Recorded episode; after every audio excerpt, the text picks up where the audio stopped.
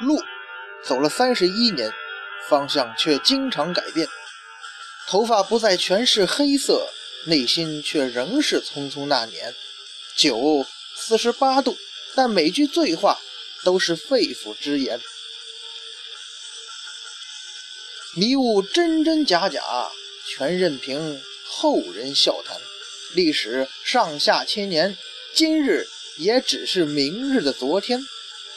二零一六，生活依旧苟且，让咱们接着聊聊历史的迷雾。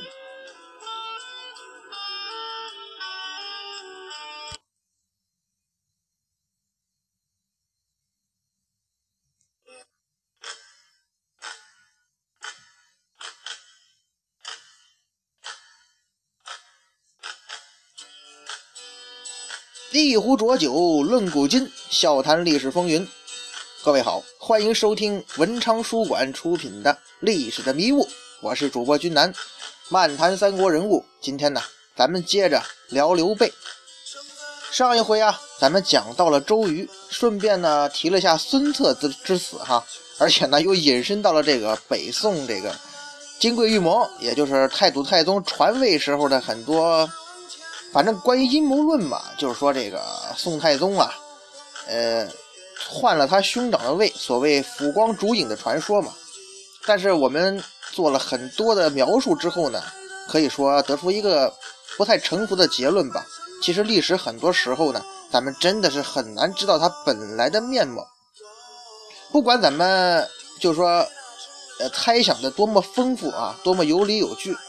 也许呢，所谓的烛光浮影之时啊，可能只是一场小意外。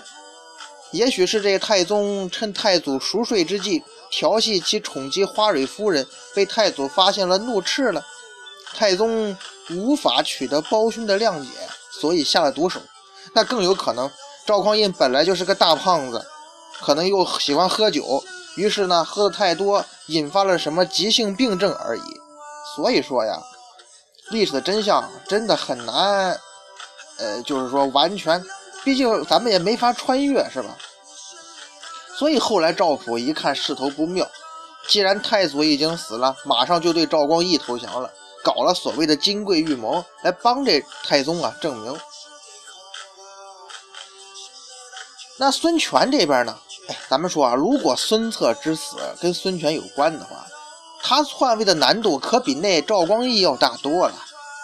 孙权呢，他得借刀杀人呢，栽赃陷害到那许贡的门客身上，这种事儿啊，著名的阴谋家赵光义在大权在握的时候，他都不敢去干。做了之后，那也是漏洞百出啊，要不然怎么到今天咱们还在说到他呢？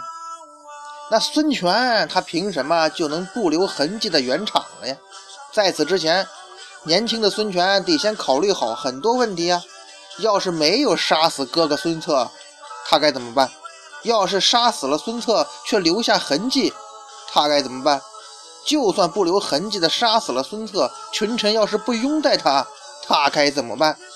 就算群臣都拥戴你，周瑜要是不服，起兵造反怎么办？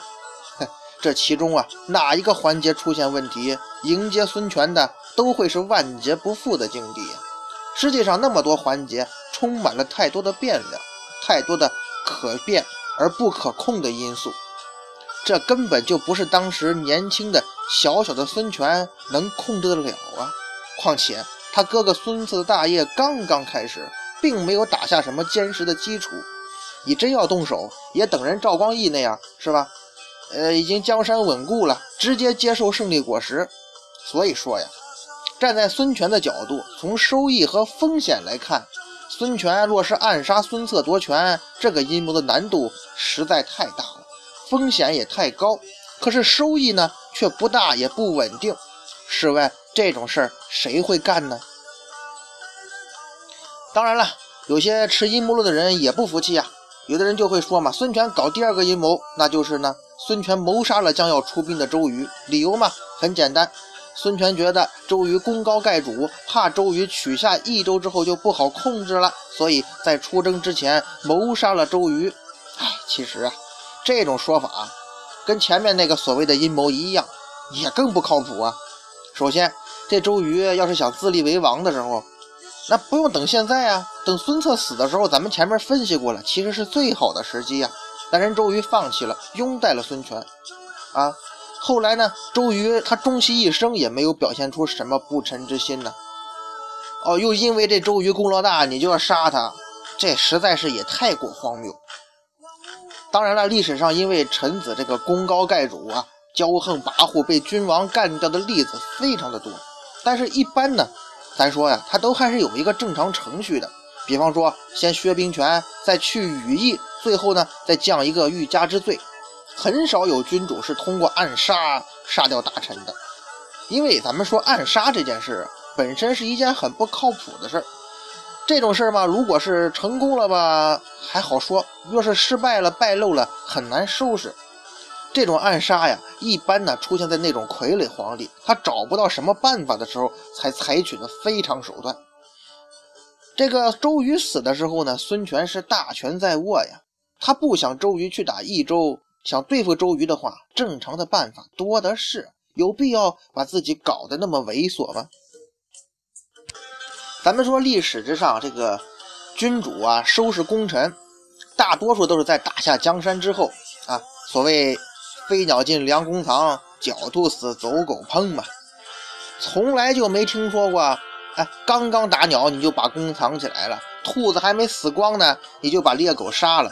各位这么做不是脑子有毛病，自废武功吗？得什么天下呀？朱元璋会不会在还没有打败陈友谅的时候就把这徐达杀了？除非老朱他脑子有毛病。那东吴这边呢，本身领土就不大，四面敌人还很强，东吴本身呢又缺乏良将。咱说这孙权要真是像那些阴谋论说的，他脑子得多奇葩才会去暗杀周瑜啊？不知孙权是给周瑜喝毒酒了，还是给周瑜下什么药了？还能计算的那么准确，还得等周瑜回营了慢慢死，死了周瑜还一点察觉不到。哎呀，孙权是穿越的吧？用的是哪一种先进的毒药啊？周瑜死之前呢，其实他还是挂念着东吴的安危的。在这个周瑜给孙权的遗书里是这么写的：“予以凡才，悉受讨逆殊特之欲，唯以负心，遂何容任？”统御兵马，置之边靡，自效荣行。哎，其实啊，有句话叫啊，这个人之将死，其言也善嘛。周瑜给孙权留的这封信呢，是叮嘱孙权提防刘备，并且呢，安排了自己的后事，让这个鲁肃啊接替自己统领大军。咱说呀，这绝不像一个受了暗杀的人写出来的话呀，除非。这份遗书不是周瑜写的，是伪作，对不对？说了这么多周瑜的事儿，咱们还是回到主人公这个本片的主人公刘备这儿来吧。那么，基于种种考虑吧，这时候的刘备啊，一直没有对益州出兵，那是因为啊，他认为时机没到，所以他一直在忍。到后来啊，刘备的隐忍啊，还真是迎来了回报，刘备确实等到了一个好机会。但呢，也就是这样，刘备有了内应，搞偷袭，又有时间和空间在益州市广施恩德，收买人心。最后的战争之路呢，都不是一帆风顺的。最后呢，他内应死了，首席谋士也挂了，花了三年时间才逼得刘璋献城投降啊！各位，若是刘备硬攻的话，可能打到曹操收张鲁的时候，这刘备都不一定能把这益州拿下来。刘备自己不攻打，他也会竭尽所能阻止东吴这西征的脚步。周瑜是死了，但益州啊还是得打。于是孙权继续他的军事行动。这回啊，孙权也明白刘备这个邻居的威胁了。他希望啊，刘备能一起伐蜀，因为这个《三国志·先主传》呢曾经记载，权呢欲使云欲共取蜀，或以为义报听许。吾终不能越尽有蜀，蜀地可为己有啊！先主从之，全国辍计。这段话说的什么呢？就是说荆州的主簿啊，阴官给了这么一个建议，就是表面赞成孙权这个计划，但呢，以这个刚得到荆州内政未平的理由呢，让东吴啊独自出兵。东吴应该是不敢越过刘备自己去攻打益州的，这不是取一块飞地吗？因为这样呢，你后勤的命脉就抓到刘备手里头了。刘备要是在外边使，在后头使个坏，刘东吴呢就十分被动了。刘备一拖时间，孙权那边最终也只好作罢了。可问题是，这事儿真的就这么简单解决了吗？当然不是的。裴松之的著《献帝春秋》记载啊。孙权欲与备共取蜀，遣使报备曰：“你贼张鲁居王巴汉为曹操耳目，归途益州。刘璋不武，不能自守。若操得蜀，则荆州危矣。”简单来说吧，孙权还是希望刘备啊跟他一起伐蜀。刘备呢，他又想自己独自伐蜀。可是时机又不成熟，孙权既然希望他一起出兵，刘备就找了一大堆理由去搪塞。孙权于是就派孙瑜啊，哎，就前面周瑜计划里那个带兵的人，独自出兵。刘备怎么办呢？只能是耍无赖了，软中带硬啊，命令军队把所有的那个路口啊都守住，然后跟孙权说呀：“我跟这刘璋啊都是刘姓宗室，都是匡扶汉室、反曹大军中的一员，我们之间是不能互相内讧的。”如果孙权你一意孤行，那么我只有背发入山，归隐山林，不然岂不就失信于天下呀？哼，话说的好听，言下之意是什么呢？那孙权你不要逼我哈，反正呢我是不会让你的部队过去的。孙权也明白刘备的意思了，怎么办呢？现在也不是翻脸的时候啊。其实吧，咱们说呀，有件事吧还是很奇怪的，自从刘备驻扎在荆州之后啊。曹操竟然就再也没有来骚扰过，反而是在东边的合肥一带跟跟孙权呢打的比较热闹。孙权这时候面临曹操这样一个大敌，他也不能跟刘备翻脸，只能是先忍了，把孙瑜啊招了回来。其实吧，这要这么说的话，这个《献帝春秋》的记载啊，应该还是比较靠谱的。在《先主传》里边，陈寿他也不好把刘备耍赖皮这事儿详细写一下呀。在裴松之的注里边啊，相对来说，《英雄记》啊，《献帝春秋》啊，还是相对靠谱一点。像这个《江表传》《吴书》啊，这些东吴自己的书啊，这个史书的偏向性就比较严重。至于说《世说新语》呢，更像是一部小说传记。关于这一段吧，实际上《三国志·周瑜传》呢，正文呢，有跟这个《献帝春秋》意思差不多的记载。反正双方这么你来我往博弈了许久。历史啊，也没有让刘备等太久。刘备等待的机会终于来了。建安十六年，曹操派钟繇出兵汉中讨伐张鲁，这个举动一下子逼反了西北的马超。在西川这边呢，同样产生了连锁反应。刘璋听说这个消息之后啊，十分的惊慌。他认为啊，曹操打完张鲁就会一直南下，是吧？威胁了益州。于是向大臣们就征求意见呢。这时候呢，那位别驾从事张松出了个主意，就是请荆州的刘备来帮忙。这个他们之间的对话呢是这么说的：张松啊，就是个说张曰啊，曹兵曹公兵强无敌于天下，若因张鲁之资以取蜀土，谁能御之者乎？张曰。无故忧之而未有计呀！我正担心这事儿没有办法呢。宋曰：“刘豫州使君之宗室，而曹公之孙遂也，善用兵。若使之讨鲁，鲁必破；鲁破，则益州强。曹公虽来，无能为也。”张然之，刘璋就答应了。遣法正将四千人迎先主，前后啊会议以聚一计。哼，刘璋这才是真正的前门驱虎，后门进狼啊！到最后呢，虎没来，自个儿却被狼吃了。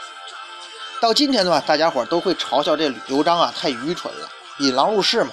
但是呢，站在刘璋的角度，实际上他也没什么办法，因为他自己没有那个能力啊。而且刘备名声又好，跟自己又同是这个汉室宗亲，为了保护自己，不是差点跟着孙权还翻脸了吗？自己不相信刘备，这时候还能相信谁呢？可是。他怎么会想到自己手下有那么多无间道啊？说到底呀，人家刘璋的苦又有谁知道呢？实际上，刘璋心里头那是有阴影的。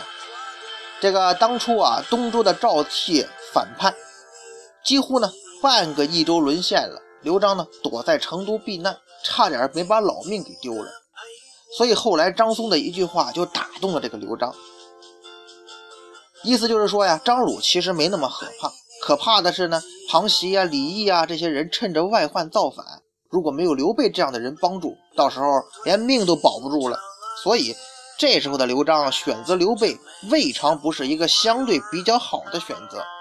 起码刘备后来没有杀他吧？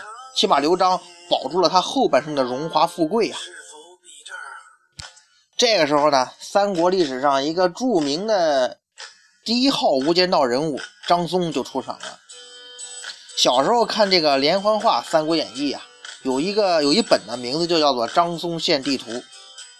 当时感觉吧，张松这是不把益州卖掉誓不罢休啊，对吧？拿着张破图，先想卖给曹操，曹操不识货，以貌取人，最后让这张松好好讥讽了一番，差点把命都丢了。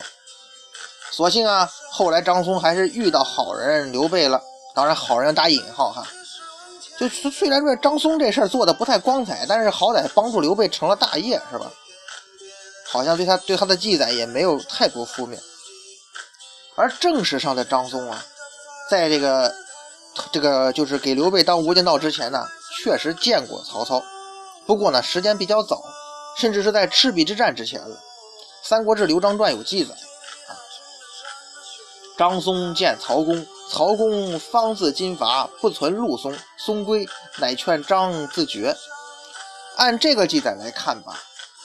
那会张松去见曹操啊，还真不一定是去献地图的。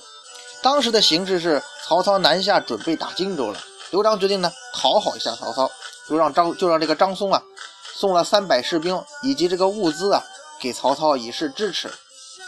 曹操十分高兴，加封那个张肃啊为广汉太守。张肃是什么人呢？就是张松的兄长。张松一看老哥这趟走的不错呀，白白的捡了个太守的官，于是呢他也。提出啊啊，我也再去见曹操。曹操这个时候呢，已经刚得了荆州啊，志得意满。一看呀，益州怎么又来人了？心里一定想啊，哦，你们这帮人以为我这的官是随便捡的呀？可能可能他都没见张松，就直接赶走了。张松这个人呢，有点小心眼儿，反正自此就怀恨在心了吧。而《三国演义》里这个桥段写的就比较精彩了。哎，讲到这个张松啊，绘好地图。准备将益州的底细出卖给曹操，结果呢，张松这个人相貌比较丑陋啊，又故意出言不逊，想试探曹操，让曹丞曹丞相很是反感呢，直接是拂袖而去了。这时候呢，张松碰到了杨修，杨修对张松还不错，拿出曹操的那个新做的兵书《孟德新书》啊给张松看，结果这张松有一特异功能，他过目不忘。看完后说这本书啊是抄的，我蜀中小儿三岁都能背诵，是战国无名氏之作。然后呢，就当着杨修的面从头到尾给背出来了。杨修也暗暗称奇呀，又去找曹操。有会儿杨修这人他作死的，他老是给曹操找不痛快，希望曹操啊再次见张松。曹操很生气呀，那既然如此，一气之下就把自己写这兵书啊《孟德新书》给烧了。决定呢，再次会一下张松。其实呢，主要是想给张松一个下马威瞧瞧。这个书中写嘛，至次日，与张松同至西教场，操点虎卫雄兵五万布于教场中。啊，果然是盔甲鲜明，衣袍灿烂，金鼓震天，戈矛耀日，四方八面各分队伍，旌旗扬彩，人马腾空啊！松斜目视之良久，操唤松止而视曰：“汝川中曾见此英雄人物否啊？”松曰：“吾蜀中不曾见此兵戈，但以仁义之人。”操变色视之，松全无惧意。可这张松，他就是老爷曹操。良久啊，杨修频以目视松，杨修给张松使眼色，那意思别嘚瑟了，说两句软和话呗。操谓松曰：“这个曹操就说话了啊！吾视天下鼠辈，有草芥耳。大军到处，战无不胜，攻无不取。是这个顺吾者生，逆吾者死。汝知之乎？知道吗？张松，还跟我这横什么呀？张松啊，这嘴也真厉害。松曰：“丞相驱兵到处，战必胜，攻必取。松一素之啊，我知道您厉害。昔日那他就说怎么厉害了啊？昔日濮阳攻吕布之时，宛城战张绣之日，赤壁遇周郎，花容封关羽，割须弃袍于潼关，夺船避箭于渭水，此皆无敌于天下也。”把人曹操这些年倒霉事都给他罗列一遍。曹大怒曰：“庶如怎敢截吾短处？”喝令左右推出斩之。杨修谏曰：“呀，松虽可斩，奈从蜀道而来入贡，若斩之，恐失远人之意啊！”家求情啊！操怒气未息，荀彧亦见，荀彧来求情，操方免其死，令乱棒打出，松归舍馆。连夜出城收拾回川了，让人打出来了。最后收拾行李回四川。《三国演义》这一段确实写的很精彩，对吧？但是呢，比较明显啊，这是罗那个老罗同志又在黑曹操了。前面咱们讲过哈，曹操这个人呢是求贤若渴的，但是呢，张松又长得是獐头鼠目，感觉呢不会有什么过人之处。那你嘴最多哈，也就是有一点会画地图的特殊技能，测绘人员，而且估计呢，也认为他就是来求官的。就算是杨修大力推荐，本身这曹操可能对杨修也也有点看法，是吧？但是曹操这时候已经先入为主了，曹操不待见张松啊，也是实属正常的，他不了解你嘛。当然了。假如说呀，张松要是这次就带上地图，等益州这个底细去面见曹操，曹操这种不拘小节之人，有那么大的利益，他没有可能因为什么相貌或者说自身的情绪就白白错过吧？本身曹操本自己长得也不是多么高大威猛啊。反正张松劝谏刘璋之后啊，刘璋就听了，派这个法正为使者，带上金银财宝去请刘备来帮忙。嘿。对刘备来说，这可是天上掉馅饼啊！但是呢，刘备却还有点不好意思了。怪只怪刘备之前的话说的有点满，那什么，就是就是不让人孙权打打那个益州的那句话嘛。今同盟无故自相攻伐，借书于操，使敌成其息，非常计也。哼，呃，汝欲取蜀，吾当披发入山，不失信于天下也。啊！你让人，你跟跟人孙权说这种话了是吧？那现如今你自个儿要去打益州了，这不明摆着自己打自己脸吗？刘备有点踟蹰不前了。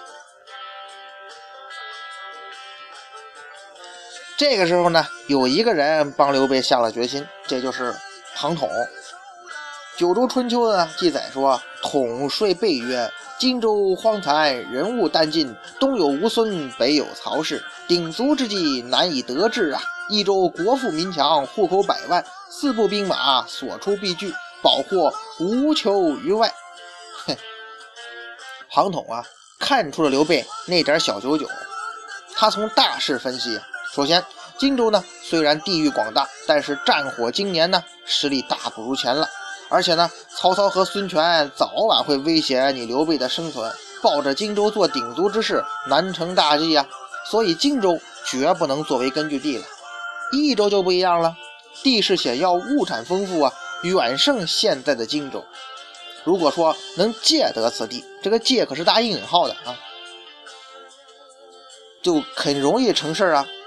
说完这些呢，刘备又搬出信义之论呢，说今之与吾为水火者，曹操也。操以饥，吾以宽；操以暴，吾以仁；操以节，吾以忠。每与操反，事乃成耳。曹操怎么干，我就跟他反着来，我就能成功。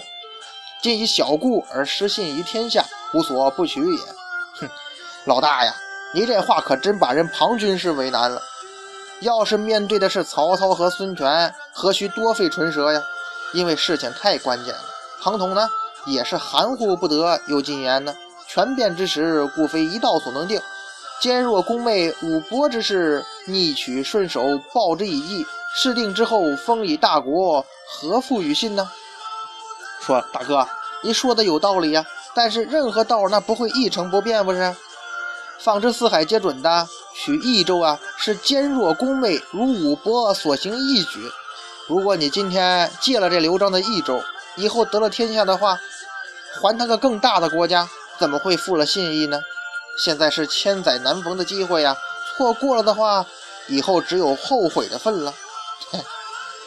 让这庞军师好不容易说些场面话，刘备本身呢，他也绝不是什么迂腐之人，他也不用再装了，同意了庞统的说法。咱实事求是的说呀，这个时候对刘备来说是非常好的时机，因为曹操呢，这时候正忙于忙于这个关中的战事，孙权呢又忙于江淮的战事，所以呢，必须趁着刘璋还没醒悟的时候呢，一举夺下益州。否则呢，以后什么事儿可都难说了。为此啊，这位庞统、凤雏又为刘备设计了二路伐蜀的详细计划。一路呢，由刘备亲自率领入川，由庞统呢自原荆州士卒甄选精锐万余人，多有原荆州将士率领。第二路由张飞啊统领驻川东、荆西、秭归、夷陵等地，此部啊多为刘备原部以及后来的北北方来的兵士。